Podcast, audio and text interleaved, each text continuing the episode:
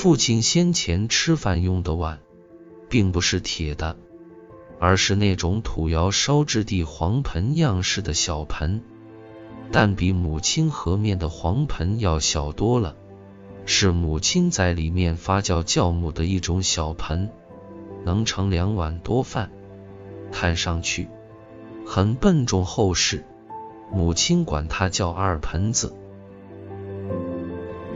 父亲之所以用这样的二盆子盛饭，是因为他不但饭盛得多，而且端起来还不烫手，菜饭可以同时混装在里面。那一二盆子饭菜，恰好正够父亲吃饱，不用再盛第二遍。父亲吃饭很少在家里的案板上吃，喜欢溜门子吃。那时候是上世纪的六七十年代，人们的生活条件还不是太好。父亲的二盆子里盛的是红薯块稀饭，红薯块上放四个山芋干子面馍，四个馍之间夹着那种红红的望天侯辣椒做出的辣椒酱。对于父亲来说，有没有下饭的菜无所谓。但每餐辣椒酱是必不可少的。那种望天侯辣椒酱，很辣很辣，十来岁的我们吃一点，都会辣得嘴直吸溜。那种望天侯辣椒生长起来也十分特别，别的辣椒都是垂在那里生长，由青变红，唯有它是竖在那里长着。尽管不大，但看上去却精神饱满。那种辣椒，直至老的发红发紫，依然是那种姿态，似乎是始终盯着天在看。故而人们又形象地叫它望天猴。采摘望天猴辣椒时，母亲是不会让我们动手的，因为它太辣了。母亲一篮辣椒采下来。往往手都会被辣得火烧火燎的痛。这种辣椒采下来后，母亲会先把它大太阳下晒干，之后掺进花椒、芝麻铁锅里干炒出，石头尊窝里砸碎，加上凉开水，封存两头后，就成辣椒酱了。这种辣椒酱基本上都是父亲一个人在享用。我们只敢用馍蘸一点点吃，就那还都辣的嘴唇直冒火。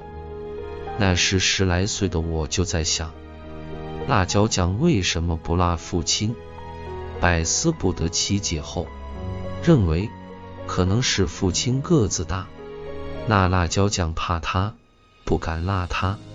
尤其是吃母亲手擀面条时，父亲二盆子里的面条。都能被辣椒酱染红。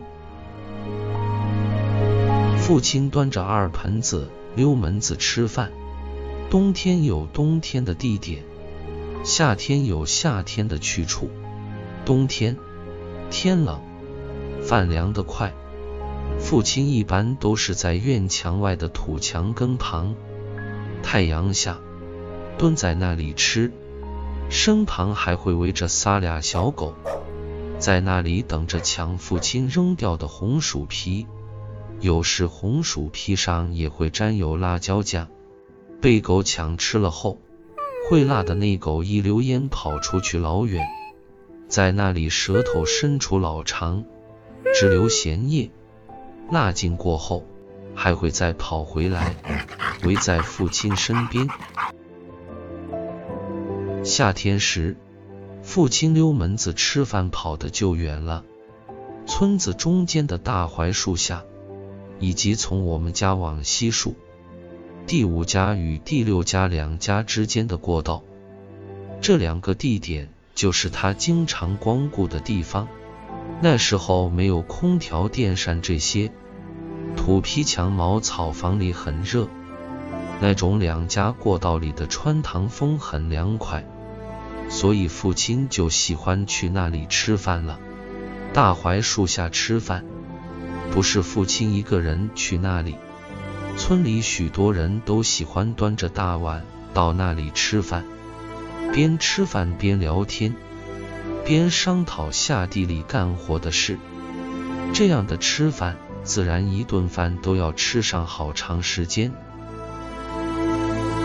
麦收时节，有时父亲吃着吃着饭，饭碗扔在那里，就忙着抢场去了。抢场结束，回到家才想起来，饭碗还在大槐树下，忘了拿拿。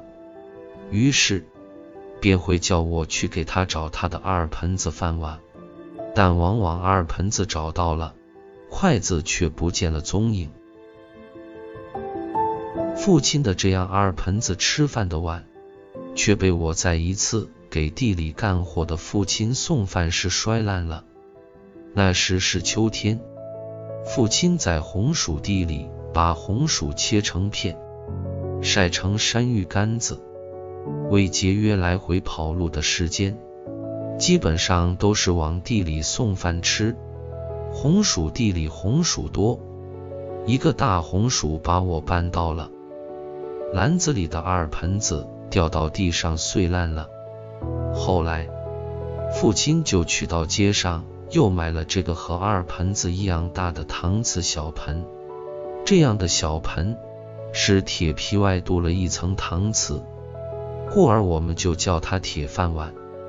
后来的二十多年里，父亲就是端着这样的铁饭碗去大槐树下吃饭。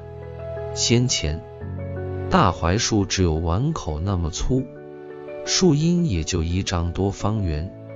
到父亲十年前去世时，那大槐树就长到水桶那么粗了，树荫也延伸到了几丈。父亲走时，他的这个搪瓷铁饭碗也被他带走了。尽管村里老一辈人说棺材里不兴放碗的，说是放了碗，到那个世界。